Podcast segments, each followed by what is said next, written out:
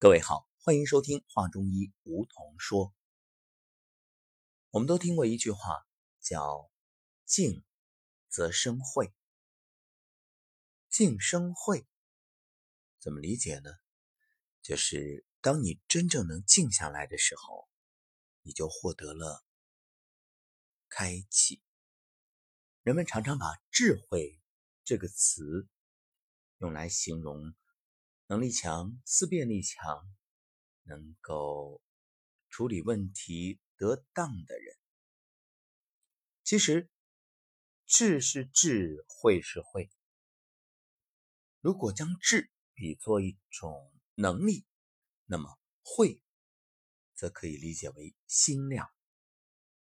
什么是心量？有人可能会说，不就是胸怀吗？其实。应该更确切的理解为心之能量。心的能量是最强大的。正所谓心想事成，只要我们的心能能够集中、专注，并且执着，那么可以这样理解：你专心致志，一切都会心想事成。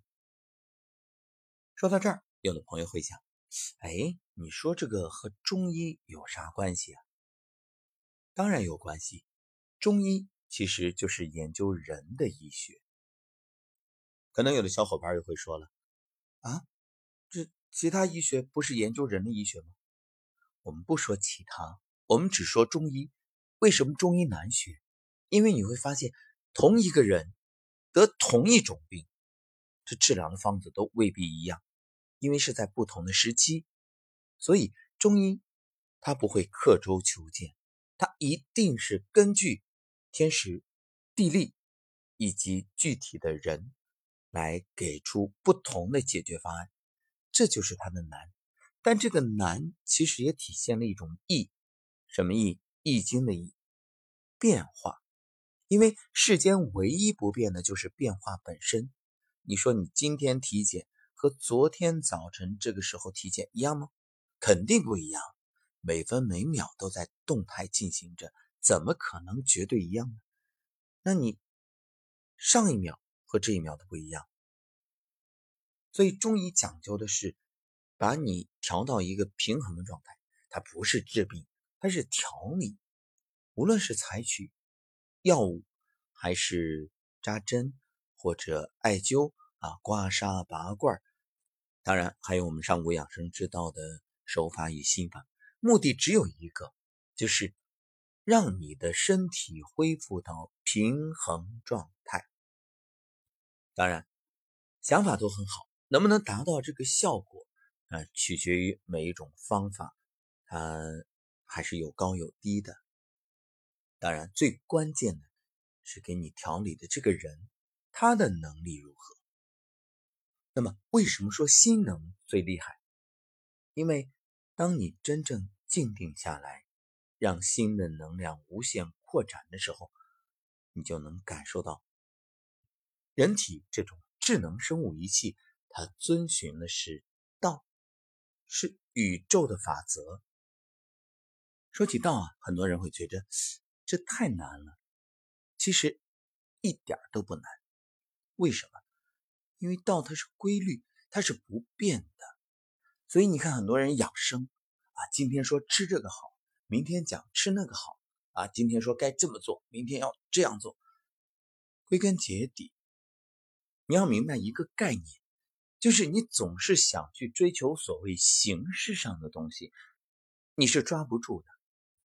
每个人的身体不一样，你怎么可能按别人的标准来养生呢？别人说一天八杯水，你说我也一天八杯水，你适合吗？你知道你是什么体质吗？别人说我吃了鹿茸，哎呀，特别好，你吃试试。你知道你的体质吗？你觉着鹿茸适合你吗？有的听友会讲，那照你这么说，养生我就什么都不做喽？当然不是，养生最重要的是养心。这就好像一棵参天大树，呃。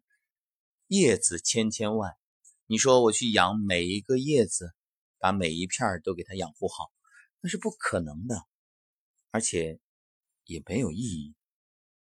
你只要养好这个根，根好了，它自然可以吸收充分的养料。那你说每一个叶子它会不好吗？当然，这里还有一个前提，就是你根好的同时啊，你还要保证这个枝啊，就是树干啊、树枝啊，它都是畅通的。这样能把养料源源不断的送上去，所以那就涉及到了身体的经络啊等等。啊，这个我们在节目里也不止一次的说过。啊，方法肯定有很多，但是我们今天讲的是根本方法。树要养根，人要养心。养心怎么养呢？告诉各位，我们这里所说的养心，并不是说吃红色食物啊，或者你。把手指单纯的搭在内关神门，就能给心脏补养，不是那么简单。我们要说的养心，其实它是养心神。宇宙的法则就是，当你充满欢喜心、慈悲心、包容心的时候，时空的能量会源源不断的注入你的身体。当你打开智慧之门，法喜充满，你获得的能量。超乎你想象，所以真正明心见性，善愿不发而发，就会在瞬间得到无限的能量。那反过来看一看现代人，什么情况？很多人内心充满怨恨、恐惧、无奈、嫉妒、烦恼，在这种时候，你的能量会加速流失，也会加快你的衰老，甚至死亡。尤其是恐惧，恐惧会让能量顷刻间丧失殆尽，失去生命。大家都知道，恐伤肾。那么，肾为生命之源，是我们的先天之本，所以恐惧对于肾的这种损伤，当然这里所说的，它是对肾系统、对于你生命力的一种极大的伤害。所以各位应该都知道如何让身体健康，让身体调理到平衡状态了吧？一切必须发自内心，绝对不是装出来的。所以你看，很多人现在对病是什么态度？前几天我在打车的时候，和一个出租车司机聊起来，啊，说到养生，他就问，他说：“哎，我这个胆结石，我该怎么办？”啊，疼啊，那个疼太难受了。然后我就问他，我说：“那你是不是熬夜啊，喝酒啊？”他说：“对呀，晚上是睡得晚，啊，酒呢也总是忍不住。”我说：“那你晚上都在忙什么？”他说：“也没忙什么，就是玩着手机，刷着刷着就睡晚了。”我说：“好啊，那你能不能改？”他说：“我改了呀，我这疼的时候我就改了。”我说：“那你是不是没多久好了伤疤忘了疼？”他说：“对，你看那不疼的时候呢，那不知不觉又又啊又又重蹈覆辙。”这句话其实说明了现代人对于疾病的态度，什么呀？糊弄，就是不见棺材不掉泪啊！一生病着急了，一疼痛心慌了啊！医生说什么赶紧就做到了，但是。好了，伤疤忘了疼啊！那一好，立马固态复萌。所以你这个所谓的治病，纯粹你在哄你的身体，你在骗他。你骗他，那他也就骗你，对啊。好啊，你不是好了就忘了吗？得，我就再让你疼，而且再疼再犯的时候，肯定比之前更厉害、更严重，这是毫无疑问的。因为你压根儿没有引起重视，那之前小病引不起重视怎么办？小病小提醒啊，那大病大警钟啊！我就再给你敲的响一点，这是身体在爱你，在保护你啊！就像一个人，你说你在单位里面，你犯个错误啊，领导找你谈个话，你说我改我改，结果没多久啊又犯，而且比之前还厉害，因为什么？你觉得反正领导就给我说两句，轻描淡写也没啥，不伤筋不动，得，那这回领导就得给你更严厉的批评了。那你如果还不改，对不起，事不过三，估计你也就没什么机会了。那在社会上也是，你看很多人被父母溺爱的，所谓现在的很多那种中国式巨婴，就是小时候在家里呢千好万好啊，父母都宠到不行。好，父母不教育你是吧？到社会上有人教育你，你会吃亏的。你如果说，吃亏之后能够收敛，甚至能够改变，好，恭喜你，因祸得福。如果你吃了亏还不改，那终有一天你会吃大亏，倒大霉呀！你看万事万物都这个理儿啊，那身体也是一样。所以现在很多人之所以能量快速的消耗，就是因为你根本对身体都不真诚。你在骗他。说到消耗能量，虚荣心也是一种。那现在很多人在说谎，你知道吗？说谎的时候消耗能量极大，因为你说谎，你心慌啊，你心虚啊，你要想好多话来填补你这个谎言漏洞，那你的能量就快速的流失。很多人会有这样一个经验，就是。到了一个陌生的环境，啊，无论是到朋友家或者是一个单位，那只要你的感应能力强的话，就会感受到这个家庭或者单位或者这个小环境是不是和谐，因为这个小空间里聚集着人，他的心念有好有坏，能量场不一样，这个能量场不仅影响你的心情。更会影响你的健康。另外，在与陌生人之间交往的时候，很多人也有一种经验，就是有的人让你很舒服，让你很有与他亲近的念头；有的人呢，让你紧张，特别难受，一刻也不想和他在一起。其实，所有这些都是与人的心念相关。那各位想一想，为什么上古养生之道的课堂，大家一来啊，我什么都没做。嗯，好像听课的时候我都在打盹，但我就是觉得很舒服、很喜悦、很开心，因为这里的人心念强，能量场纯净。所以你看，以前那些德高望重的中医啊，都是怎么做的呢？菩萨心肠，就是病人来了之后，他不是想着，哎呀，这个太好了，那顾客上门了，又能有钱赚了，又能有钱买酒喝了。他绝对不会这样想，他不会直接就给你开药啊，不问青红皂白，赶紧去做个检查啊，去做个什么什么什么啊，这个还没怎么着呢，检查下来楼上楼下跑完，这几千块钱花出去了，不可能的！我上面说的这个情况纯属虚构啊，如有雷同，实属巧合。就是这个这个到处来了就让你乱检查这种情况，我相信一般人不会的。我只是说的一种啊，一种一种虚构的情况。好，那以前的老中医看病怎么呢？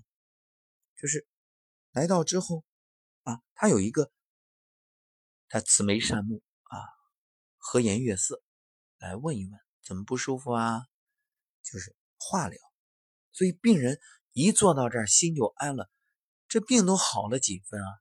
你看还没开药，还没诊断，什么都没做。现在呢，嗯，你往那一坐，啊，得，赶紧说什么事儿？我这后边还那么多人等着呢，还好多排队的呢。我专家呀，你挂着专家号，你知道专家曾经有这个新闻报道统计，一个专家多长时间看一个病人呢？不超过一分钟，可怕吧？当然，我这说都很保守，有的甚至以秒来计算，真的。以这个个位数的秒来计算，你说那叫看病吗？那就是流水线来来抢钱啊！你医者父母心，压根儿就没有这种人心，你看什么病啊？所以以前的这个老中医啊，他的能量场让人感到心情舒畅，起心动念很重要。如果医生是想着让你赶紧好，那你往那一坐，你接触的这个能量，你很快就好。如果医生想的是来，这个赶紧掏钱啊或者你这个病不能让你一下好，一下好你这交不了多少钱，那你得再时间长一点啊，明明能一次两次解决的，让你多看几次；明明不花什么钱啊就能解决的，得让你买点药；明明这个简单的药就能治好的，得让你复杂的、贵的、进口的啊。你说病人他哪知道什么进口的药好啊？根本药名都说不出来，这都是被推荐的。好，呃，我们不对号入座啊，各位，嗯，继续还是聊我们的节目。那么，只要这个能量场，你觉得心情舒畅，自然病退人安。那所以呢，无论在哪里，无论家里单位啊，首先要知道心念很重要。所谓的不忘初心，初心，这就是你的心念。善念感召的是健康和吉祥，恶念感召的自然是疾病和灾难。这其实真的很科学，它绝对不是伪科学，也不是迷信。你心里想什么，你就遇见什么，就得到什么。这就是念，就是看不见的场。说了那么多，怎么才能获取能量呢？实际上，整个生命的过程就是能量的获取与释放，就是这样。很多人都说，那怎么能健康？吃呗，补呗。从饮食中获取能量，那只是一个最基本的点。在我身边有个朋友，他从小就不吃饭，一吃就吐，一吃就难受。啊，年轻的时候啊，十几岁的时候，爸妈带着他东奔西走，啊，为了看病，那可没少花钱。啊很多身边的这个邻居朋友都调侃说：“你看那谁谁谁哪个医生他又盖了一座楼啊，盖了一所房子，那你们家给买？那谁谁谁哪个医生又买了一辆车，你们家闺女给买的？所以如今他是走进了上古养生之道的课堂，终于明白了哦，这不是病，这是命，而且是好命。你看。”别人都花了学费过来寻求这种方式，想着辟谷，而他呢，从小自然获得。那昨天我开玩笑，我还说，我说你还想吃啊？吃啥呀？你这就等于明明已经用太阳能在获取能量，你还总想着去烧锅炉，有必要吗？啊，没必要。你看烧锅炉费水、费渣、费气，那人吃饭不也是一样吗？产生浊气、浊物、浊液。对不对？那你这好，直接获得能量，而且它看上去非常健康。嗯，并不像一般有些人说饿了一段时间骨瘦如柴，他都饿了几十年了，还是那么精神。所以，我们说获取能量还有方式，不是单纯的饮食，我们就是从虚空中能够获得。所以我说，这位朋友他一定是有某种通道。可以让他获得直接的能量，就等于说这个汽车根本不烧汽油啊，直接空气就能转化为动能动力。你说这个汽车谁不爱谁不要啊？多好啊！那么各位可能要问了，那我们能不能做到？我们能不能不吃也获得能量？其实你也能，只是个人能力有大小。还有一点，就你不相信，你害怕，你不吃你慌。另外，更主要的，你不吃，你这个有欲望啊，你觉得总想吃点啥，满足一下你的欲望。如果你能做到放下欲望，并且安心，那我告诉你，从虚空获取能量很简单，就是虚静，虚极静笃，这是道家修炼的最高层次。这个时候，天地能量可以为你所得，为你所用。所以，首先就是静下来。静下来，代表开始减少能量消耗，而虚才能从太空宇宙吸收能量。那么，能吸收到什么样的能量，取决于你的内心有什么样的状态。可以说，什么样的内心就感召到什么样的能量。这就是我们常说的“同气相求，同频共振，物以类聚，人以群分”。什么是慧呀？慧也是一种能量。智慧也是，只是慧比智更高一级，它是看不见的。所以一个人能力大小，起关键作用的就是智慧。这就是伟人为什么有那么大的号召力，为什么做事容易成功，因为内心蕴藏着无穷智慧，心念一动就会调动大量的能量，帮助他完成事业。智慧能量的来源需要虚极静笃，从天地吸取。一个人如果静不下来，虚不下来，不可能有大智慧，也就不可能有大成就。另外，非常重要的就是一个人拥有能量的大小与心量成正比，心量多大，吸取的能量就有多大，而能量越大，能力也就越强。任何事情的成功都需要付出能量。其实，无论生命的过程，还是我们生活中去做任何的事情，它都是能量的收放过程。所以说，一个人运气好的时候，往往做什么都容易成功，因为这时内在的能量充足。能量的消耗就是起心动念。当你发出每一个念头都是正向的，自然能获得能量；而负向的呢，就消耗能量。为什么佛家、道家都强调心要？清净就是起心动念，减少能量的消耗，甚至说你不起心不动念才好，无念的状态。你看佛家讲禅定，禅定就是身体几乎处在能量不消耗的状态下，也就是等于电脑待机。大家都知道，电脑待机，包括我们的手机，手机你处在一个呃这个低电量消耗的状态。各位都知道，手机有这个功能，就是你看着啊。电量不足了，暂时又无法充电，得把它调的这个，呃，能耗少一点，处在那种几乎待机的状态。哎，它这个用的时间就长了。你身体一个道理。所以从能量的角度来说，一个人的命无非是体能啊、智能，当然智能也可以理解为慧能，还有德能三部分构成。再细分，德能就是一个人能量的树根。慧能是能量的树干，体能是能量的枝叶。一个人修炼，也就是修炼这三方面。